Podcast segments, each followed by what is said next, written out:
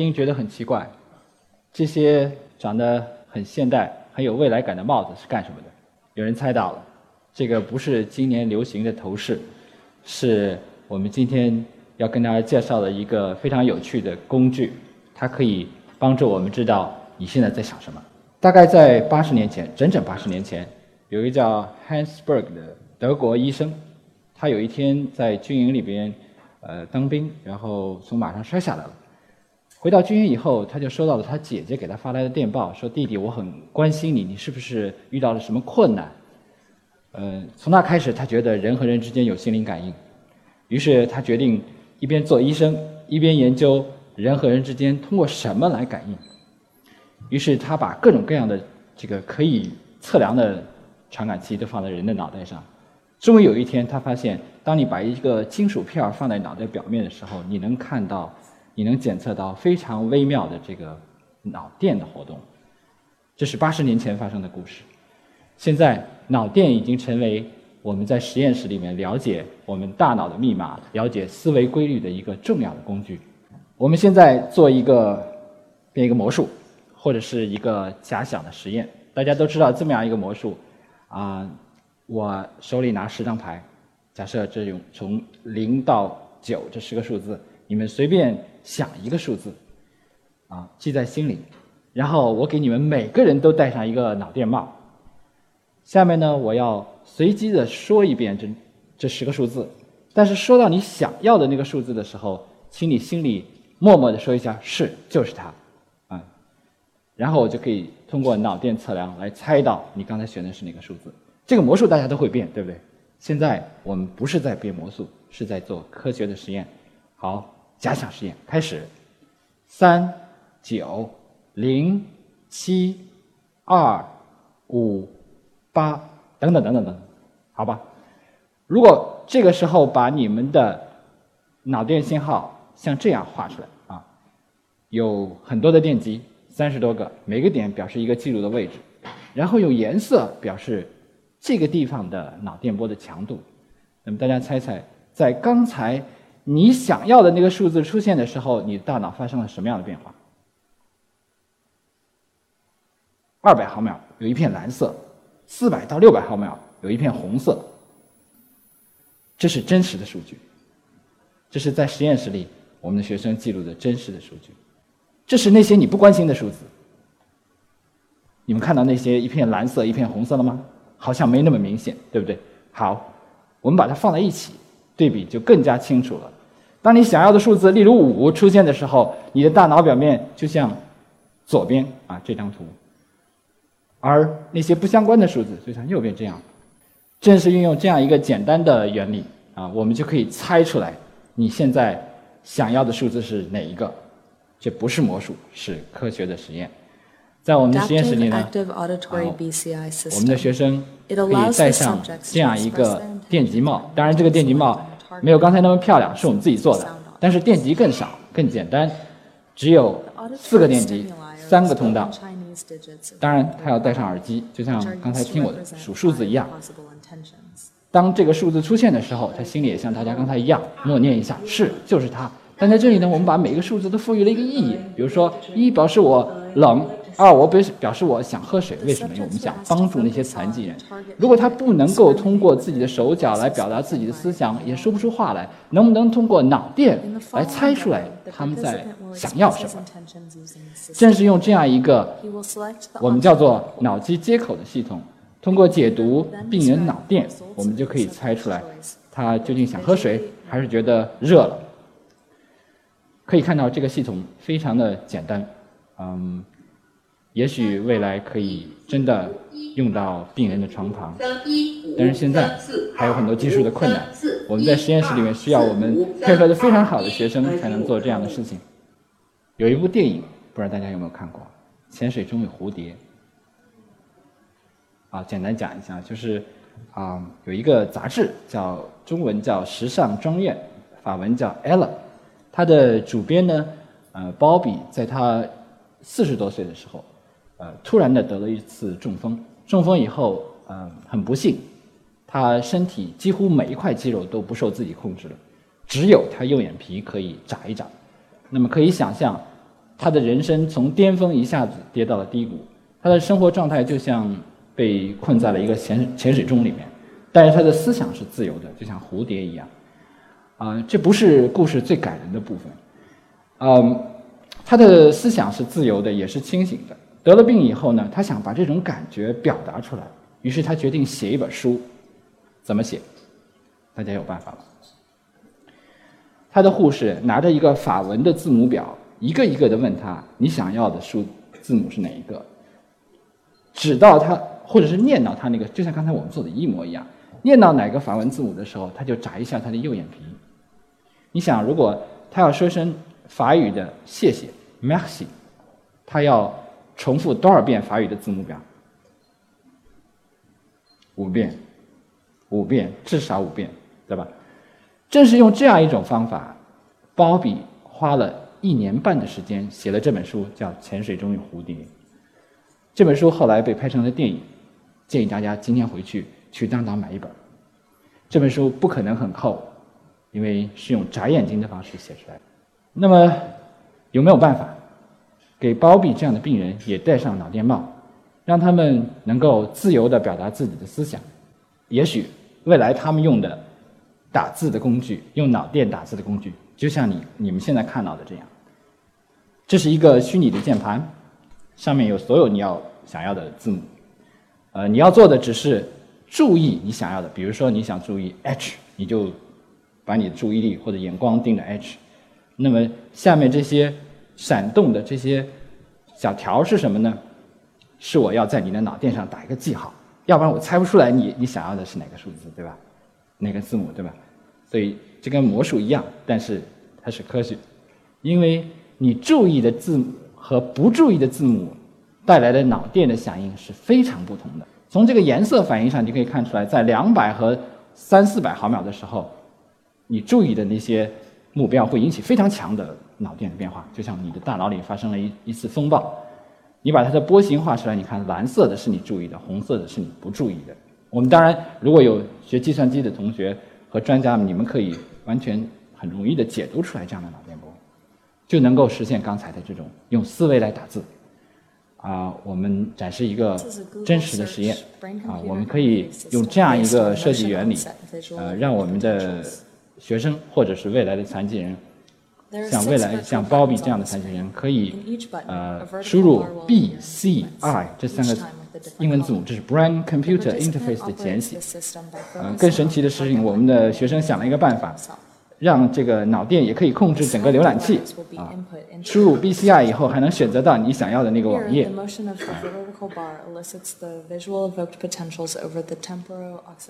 一样，我们只需要知道哪些地方会有这些非常强的活动。其实刚才你们已经看到了在什么地方，我们把电机放在这里，视觉皮层的高级的区域，我们就可以知道你现在究竟想要选择是哪个字母，包括操控整个浏览器。这大概是世界上第一个用思维来做网络搜索的实验。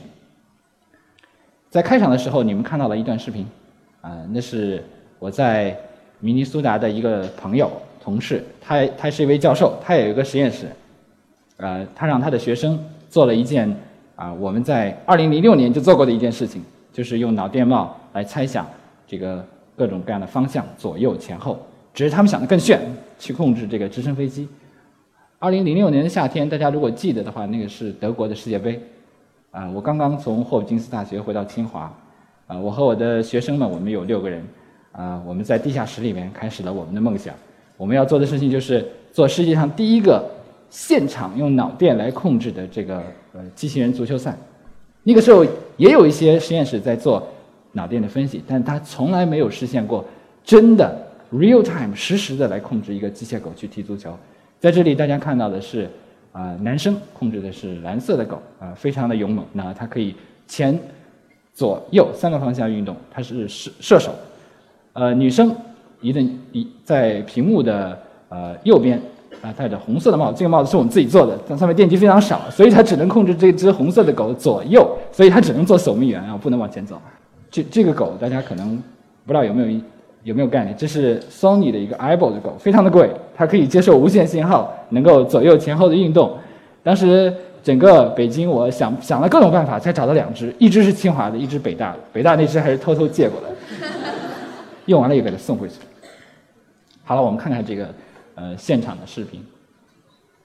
现在开始，那只蓝色的狗已经开始动了，啊，守门员很紧张，来回的奔跑，啊，当然当然，它不可能像你用鼠标来控制那么快啊。当然可以看到，这个守门员确实在积极的应对啊。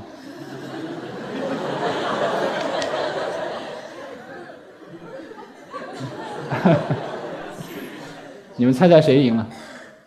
谁赢了？这显然出错了，我们这位男孩子这个跑偏了啊。第一局是守门员赢了，下一局是是我们这位男生啊。射门成功，因为这个呃守门员已经不知道跑哪儿去了。这个背后的道理非常的简单，甚至现在我们就可以做这个实验。啊，大家知道我们的身体的各个部分在大脑里都有一个对应的区域，对吧？我的右手是左边，左手是右边，对吧？现在我请大家体会一下，你们就是一个神经细胞。假设这间屋子是一个人的大脑，就有这么多神经细胞。啊，我们假定这边是左边，好吗？B 区是左边，A 区是右边。现在我要发出指令，说小狗往左，往右。你们是那个戴着脑电帽的这个受试啊，是这个学生。你们现在要用掌声来表示你们在放电啊。那么，请大家不要出错，要不小我的这个计算机算法就糊涂了，不知道该往哪边走了。好，现在记住我的定义是。这边是左边，是你大脑的左边啊，这边是大脑的右边。现在我要想让小狗往右走，太太棒了，往左走，谢谢，往前走，嘿，是你们的。如果你们仔细看这张图就猜到了，往前走呢，你只能想你自己脚的运动。呃，因为你的脚在哪，在哪，在这张图上是在正中间，所以应该是 A 区的观众。啊，当然这背后有很多的呃工程的技术，我们需要无线信号处理，把刚才这些简单的呃你们刚才的掌声呃变成信号，然后要把它翻译出来。其实说了半天，我说的就是呃戴上脑电帽，你就可以啊在某种程度上把你的想法反呃解读出来。但是你们也能够感觉到，有些事情做不到啊！我刚才给你做的事情，比如说十个数字选一个，或者是左中右，这些选择是非常简单的。事实上，脑电帽就像我刚才打的比方一样，这个屋子里的神经细胞，他们你们每个人说的话，脑电帽就像在这个剧场外面搁了好多传感器，你说它能听到每一个人的声音吗？不能。但是当我讲一个笑话，或者你们都鼓掌的时候，外面的这些传感器一定能猜出来。嗯，发生了什么大事儿，对吧？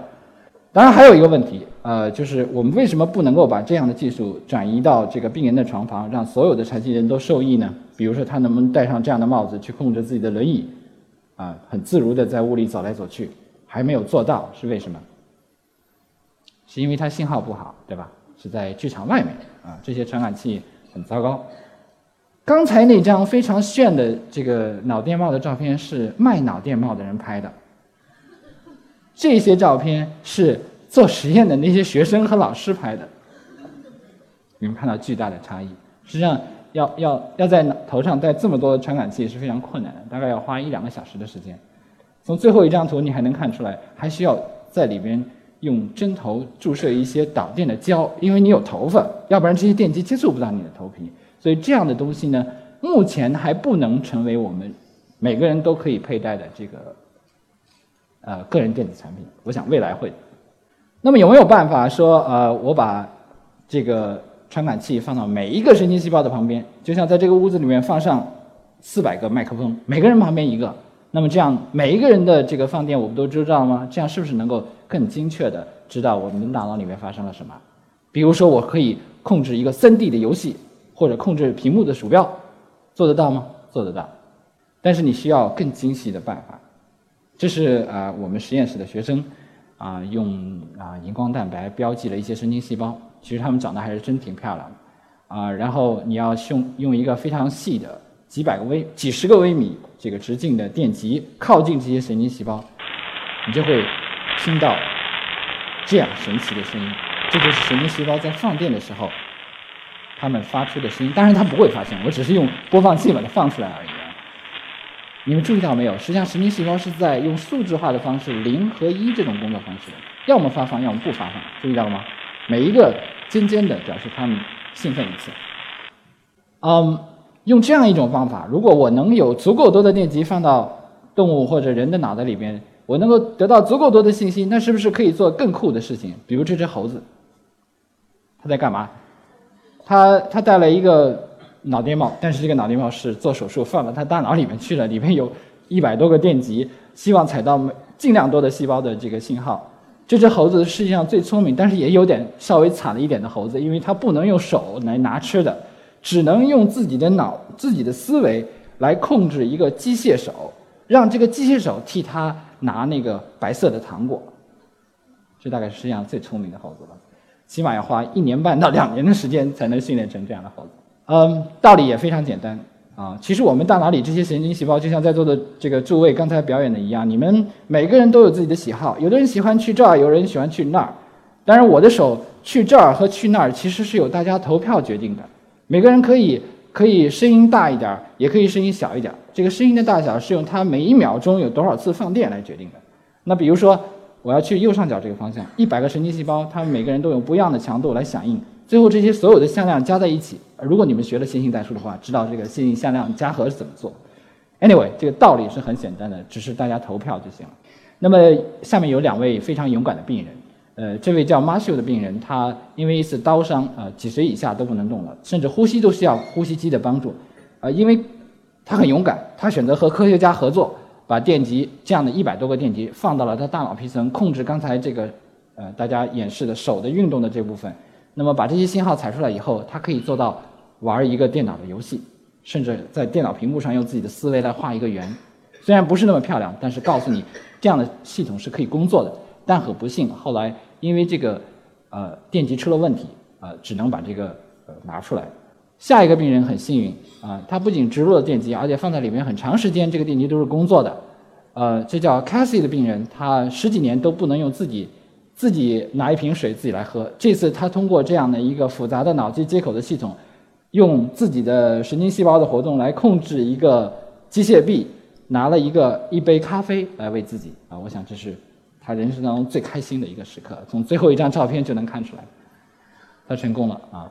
但是这里面的问题是什么呢？是这些电极放到脑子里边以后呢？过一段时间，这些神神经细胞就会包裹这些电极，那么你就测量不到周围的这些细胞的活动了。啊，这些神经细包裹它的是神经胶质细胞，它们不放电啊，所以这给这给这个应用带来了困难。你甚至必须再做第二次手术，换一批这个电极，所以呃这样的成本是很难承受的。那么有没有折中的方案？比如说我我不去打扰那些神经细胞，只是把一个电极轻轻地贴在它的表面，而且最好不要一百个，就一两个就可以了。这是我们实验室最近在呃和神经外科的大夫合作，啊，因为神经外科里边，嗯，有一个特别的机会，我们可以把电极放到病人脑子里面，当然是为了帮助他们治病。那么将来我们是不是可以做这样的一个系统？其实这个系统呢，我们已经在理论上证明它是可行的，呃，用磁共振知道。你的大脑里什么地方是对这个虚拟键盘最敏感的？然后呢，我把电极就一个电极植入到这个地方去，那么通过检测这里的信号，你就可以拥有了一个终身使用的这个脑电控制的键盘。呃，因为癫痫病人他们需要做开颅手术，需要定出来哪些是癫痫灶，哪些地方是语言、运动这些功能区，帮助这些外科大夫做好这个手术，所以需要把电极放在脑子里放一个礼拜或者两个礼拜。在这个过程当中呢，我们就可以知道脑子里边究竟发生了什么。从这张图你可以看出，这些电极呢，既可以听到一群神经细胞的放电，也可以知道整个大脑发生了什么。蓝色的部分是大脑的网络发生的变化，而红色的部分是每一个细胞它们的活动，是非常的精细的。甚至你可以做一部电影。这些病人在玩游戏或者是听音乐的时候，你把他大脑活动记录下来，你看到这是我们大脑里面的这个。交响曲啊，我们的所有神经细胞在活动啊。事实上，每一秒钟你的大脑里面都是非常的精彩的。最后给大家讲一个我们刚刚做的一个实验，非常的有趣。我们想知道，我现在给你们讲的这些话，你们能够听懂，是因为你们大脑某一个地方的神经细胞在活动，而且你能这些细胞很神奇，它能够理解我说的每一个字的声音和意思。父亲说：“我们给？病人听的散文，这是什么？声音大。谁能把花生的好处说出来？这是许地山的落花生，对吧？花生的味儿美，这些。病人的大脑，他们在听到这些花生落花生这个这个散文的时候，你看到它三个电极，每一个电极下面的这些神经细胞喜欢的不一样。第一个电极喜欢的是说都喜欢喔这个声音，而下面是对所有的只要是鼻音，它都会有响应。啊，你们要仔细看的话，确实是这样的。呃，这大概是世界上第一次我们能够看到一个中国人的大脑是怎么去理解语言。要不我考大家一个问题，请你们用手指一指，你觉得这些电极、这些神经细胞应该在你大脑的什么地方？指一指，在哪？在这儿，在这儿，在哪儿？其实这张图左左边这个地方已经透露出来了，是在你的右边耳朵上面一点点，啊，当然有的人摸左边也没错啊。当然你要理解这个词的意思的时候，可能左边就要参与。但会不会中国人和美国人不一样？有可能。如果我们将来要帮助霍金，呃，或或者是中国的王甲来做这样的一个系统，让他们能够自由地表达自己的思想，呃，做这么样一个脑机接口的系统，他们再也不要这个眼动啊，或者是所有的计算机辅助的装置，只要想一想，他们的想法就能够表达出来。呃，需要更多的研究，知道我们的语言在大脑里面是怎么表达的。我们要解读大脑的密码，最终的目标应该是像这样。比如说，你听到这个声音，如果你受过训练的话，你能够猜出来这是什么？那如果你训练过的话，你能把下面这行字就写下来了，是因为你知道它的规律，对吧？比如说，我要输入 h hello，那我们只要只要滴滴滴滴四声就可以了，对吧？这个表这个这个二叉树一直往右边走四次，对吧？但是你听听这个声音，什么意思？这是一个，这是我们实验室的一只老鼠，其实它什么都没做，只是在那睡觉，但是它的大脑的放神经细胞的放电就是这样子的，因为我们知道的太少了。嗯，有另外一个很成功的例子，就是我们如果知道一个人的基因序列，我就知道他有没有可能得了某种病，对吧？就像上面这个这张图显示的那样。当然，如果我我我把你的每一个细胞有一个非常漂亮的办法，既不打开你的脑袋，又能够听到每一个细胞的声音，那么把它的细胞的这个活动放出来以后，能不能猜出来你现在是喜欢我的演讲呢，还是很讨厌我的演讲？很遗憾，到目前还不能做到。嗯，但是就像人类明明知道自己可能去不了火星，但是我们仍然努力的在创造和发明各种各样的技术。在这个过程当中，我们留下了航天飞机，我们知道太空站，对吧？也许人类物理所有的物理学家经过越来越多的努力，我都不能不可能知道物质最基本的粒子是什么。大家说是 Higgs，但也许是错的。但是在这个过程当中，我们知道了，我们可以用高能的粒子去轰击原子，这个技术可以帮助治疗癌症。我想说的是，也许我们永远也不会有一天理解思维是怎么回事儿，大脑的密码是怎么样子的。但是在这个过程当中，我们能够知道我们大脑工作的一些巧妙的办法，把它应用到电子产品、计算机当中去。未来我们的智能眼镜可以读懂你的眼神，我们的智能手机可以听懂你的话。当然，也许你们手机里面有这个功能，但大家可能从来不用，因为太糟糕了。也许未来它还可以跟你聊天。在我看来，呃，解读大脑的密密码，未来既能够帮助残疾人生活得更有尊严，更重要的是让我们普通人的生活更加有趣、更加有品质，也更加美好。谢谢。